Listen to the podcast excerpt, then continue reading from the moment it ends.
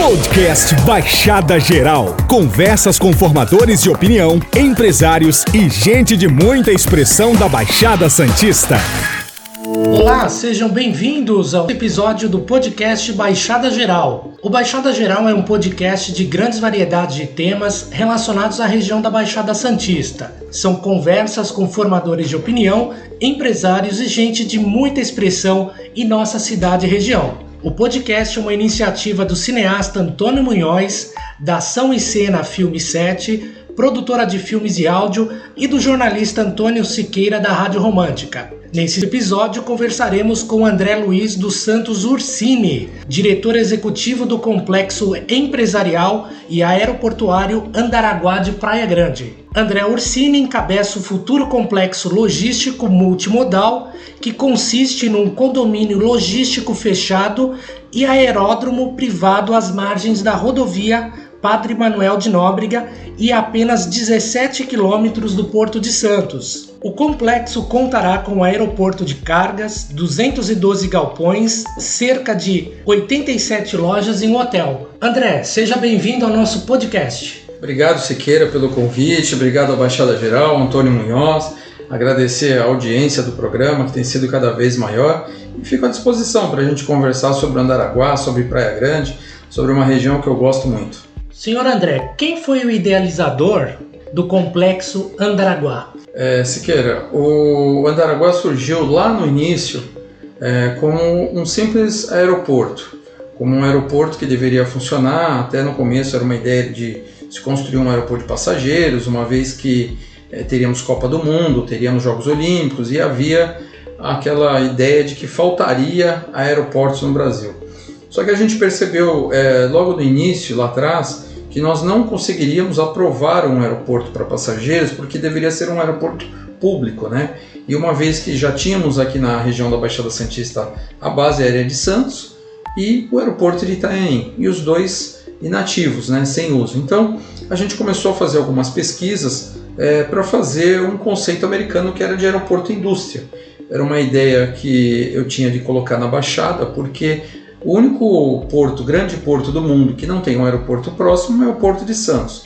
Então a gente começou desenvolvendo a ideia de fazer o aeroporto indústria e depois a transformação de virar um grande complexo logístico, ela veio com o passar do tempo. Afinal de contas, nós estamos há 16 anos envolvidos no projeto e a gente veio amadurecimento, fazendo um amadurecimento, porque há três anos atrás ainda não usávamos a placa de energia fotovoltaica que hoje todo o telhado do, dos galpões logísticos estão com placas é, de energia limpa. Né? Então, assim, é um projeto que vem amadurecendo. Nós temos 112 profissionais que trabalharam nesse projeto durante as aprovações. Então, foi todo um conceito que foi criado pela equipe e que a gente veio desenvolvendo para a gente conseguir o melhor resultado atrelado à sustentabilidade e ao meio ambiente. Podcast Baixada Geral. Referente à área, como foi o processo de aquisição para a construção do complexo? Foi um processo doloroso, penoso, porque hoje essa área toda do complexo compreende 11 unidades, 11 áreas separadas. É, teve áreas que a gente chegou a ficar quase dois anos para conseguir adquirir, porque era de uma família que as pessoas não se conheciam e tinha um problema de herança, de divisão de participação em herança. Então, assim, foi um processo moroso, foi lento, foi, tivemos que ter muita paciência para ir adquirindo as áreas, né? É, teve áreas que a gente teve que ir comprando em partes, de acordo com o percentual de cada família, mas que no fim a gente acabou aí dentro de um prazo de 4 ou 5 anos conseguindo a aquisição de todas essas áreas. Como ocorreu a negociação com a FUNAI no licenciamento para a instalação do complexo Andaraguá?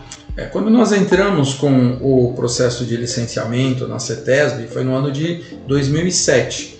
A gente entra é, com um termo de pedido né, de, um, de aprovação de um projeto em cima de um termo de referência. A CETESB nos fala de que forma ela quer o licenciamento ambiental. Em 2008, a gente preparou todos esses estudos que a CETESB havia solicitado e entramos com o processo na, na CETESB de aprovação através de um EIA-RIMA, que é um estudo de impacto ambiental, e um relatório de impacto meio ambiente, que é um processo que a CETESB determinou que fosse feito dessa forma. No curso desse processo, foi levantado que havia, a uma distância de quase 2 km da área, uma comunidade indígena recente que ali estavam chegando e que a gente precisaria passar pelo licenciamento dentro da FUNAI. E aí começamos é, com uma consulta prévia, simples, dentro da FUNAI, acabou virando um processo de licenciamento ambiental independente do processo feito pela CETESB, da qual a gente teve que contratar equipe de antropólogos para poder saber a origem desses indígenas, o que, que eles vivem, como eles fazem, e a gente teve que, no final, o ano passado, depois de quase oito anos de processo de licenciamento na FUNAI, fazer um, um, acordo da qual participou a comunidade indígena, a FUNAI, o Ministério Público Federal e nós empreendedores. Como foram os estudos para a criação do Parque da Biodiversidade Andaraguá? Isso é importante. É, nós temos, assim, por experiência própria, a gente teve um problema grave de invasão da área do Andaraguá no ano de 2015, é, da qual foi objeto de uma ação de reintegração de posse, e num curto prazo de 11 meses, essa, essa reintegração aí surgiu quase um número de mil unidades habitacionais dentro do terreno, né, que são aquelas casas feitas de madeira, uma ocupação muito grande, que na época da reintegração a gente teve que usar uma equipe grande de é, pessoas trabalhando com a gente, inclusive eu, quando da reintegração, fui acompanhado por duas psicólogas, por assistentes sociais, para que a gente pudesse dar toda assistência para essas pessoas. E a gente percebeu que com é, a expectativa da implantação do empreendimento, as áreas no entorno acabaram sofrendo invasões.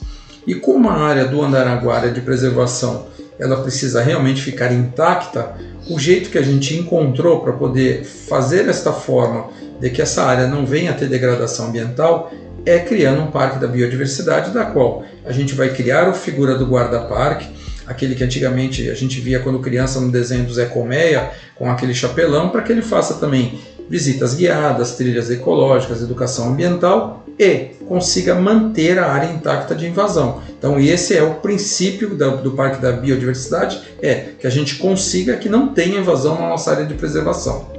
Como foi a compensação ambiental em razão dos danos provocados pelo empreendimento ao meio ambiente?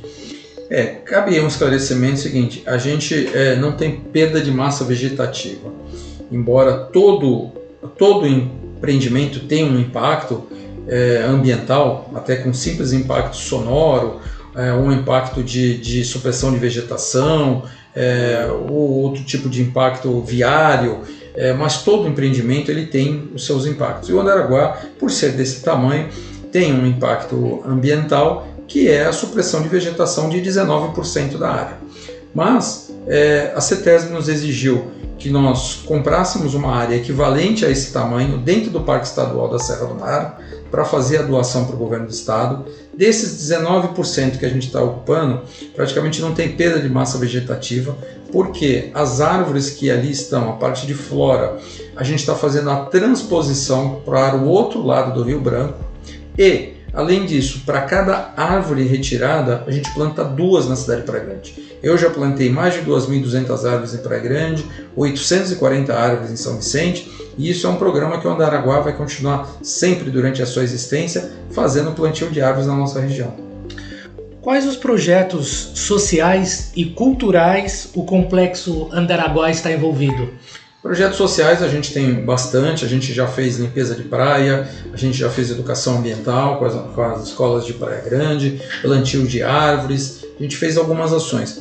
A gente ainda, por não ser é, um empreendimento de fato, e sim simplesmente projeto, a gente ficou com algumas limitações, até por questões é, dessa ação civil pública movida pelo Ministério Público Federal, da qual ele sempre dizia o seguinte: a gente tinha uma expectativa de implantação de um empreendimento, não era um empreendimento em si. Então a gente tinha que tomar muito cuidado com essas ações para a gente não gerar uma expectativa na população que depois pudesse vir a não ser atendida, que é a implantação do empreendimento.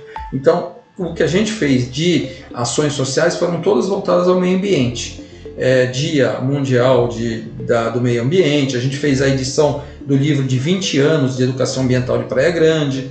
É, na parte cultural, a gente fez poucos apoios para algumas ações culturais, mas assim muito pontuais, junto com a prefeitura de Praia Grande, é, que foi uma apresentação é, teatral lá no Palácio das Artes, que foi assim uma ação feita por uma filha de uma pessoa da nossa equipe, então a gente foi mais uma colaboração, mas a gente não teve ainda é, uma definição de quais serão as nossas ações culturais, uma vez que a gente precisa implantar o um empreendimento para a gente começar a fazer essas compensações. Podcast Baixada Geral. Conversas com formadores de opinião, empresários e gente de muita expressão da Baixada Santista. O projeto de condomínio logístico fechado e aeródromo privado é inspirado em algum modelo existente é, no mundo?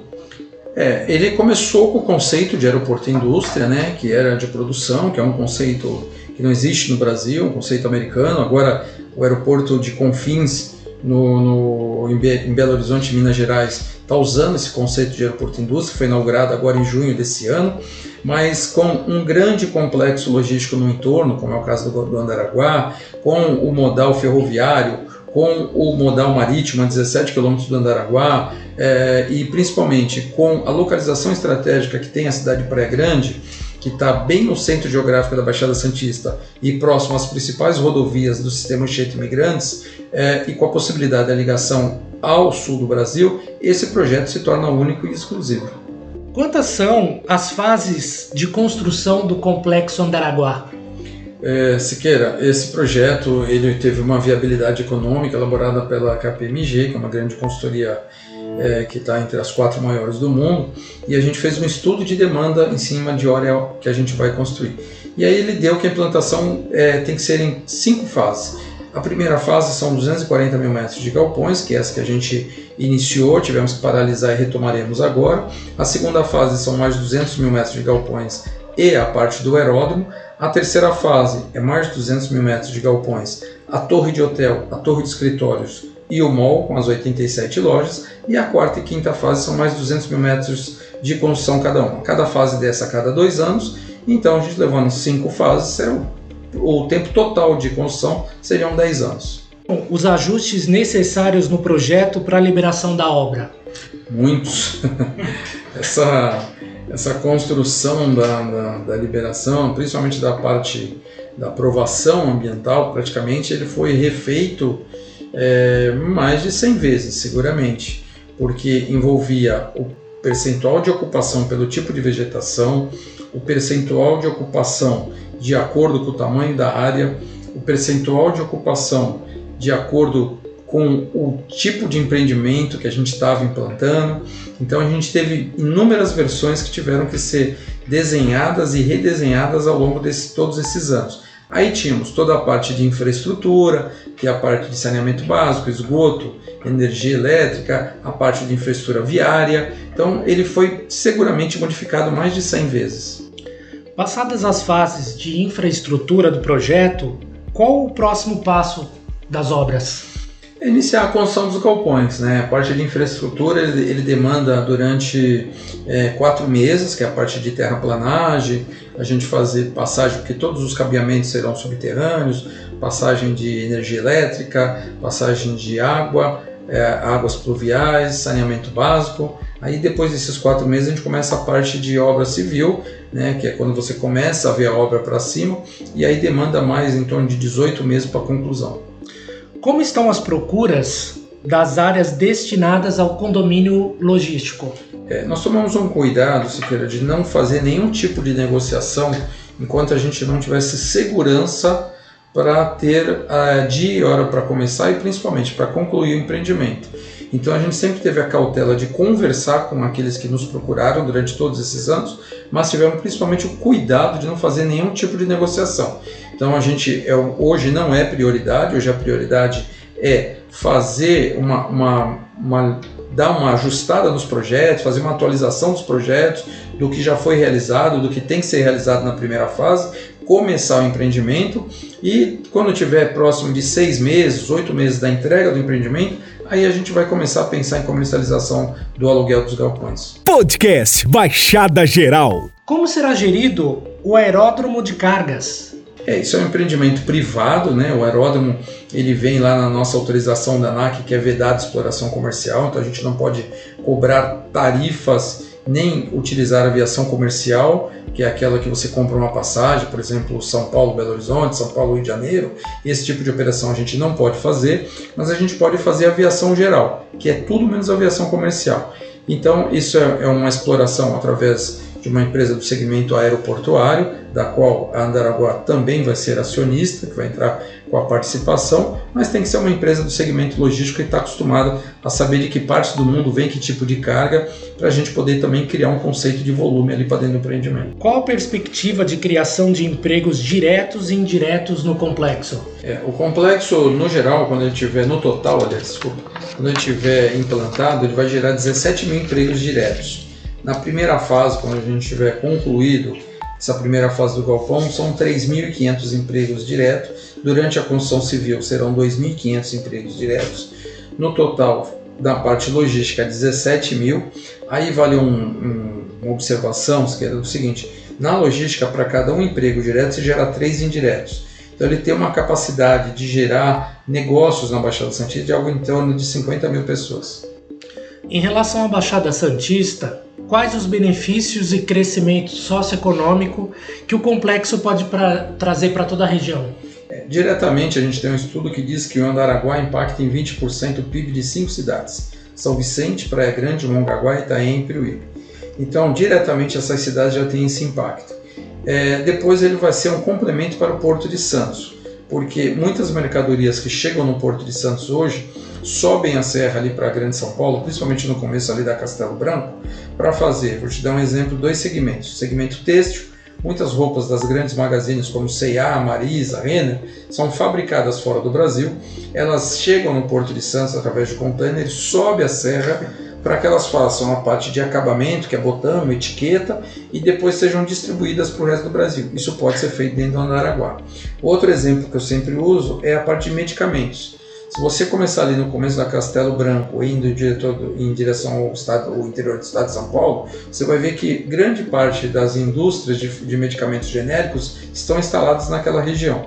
E grande parte da matéria-prima que eles utilizam ali chega no Porto de Santos. Então isso também vai, ser, vai poder instalar dentro do Andaraguá.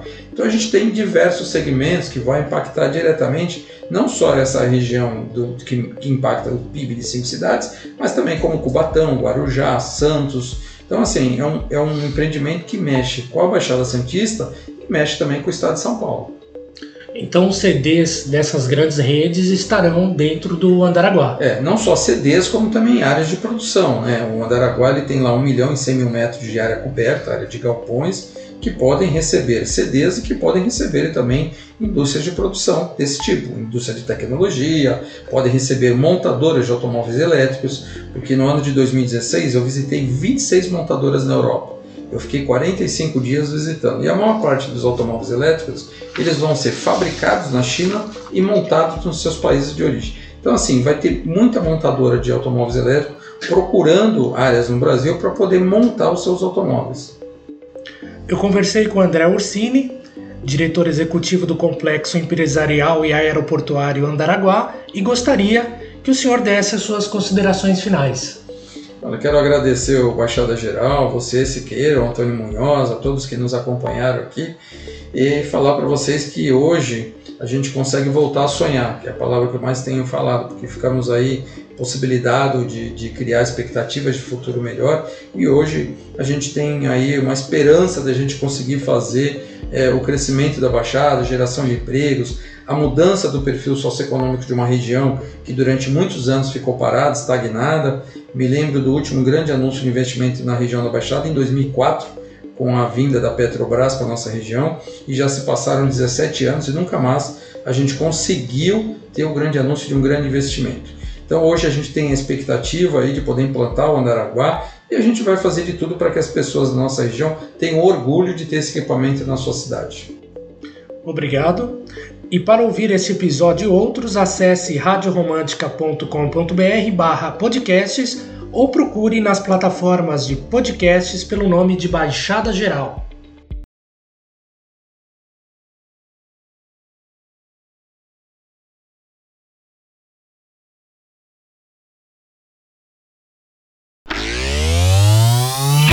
Você ouviu Baixada Geral, um podcast com a qualidade Romântica Rádios.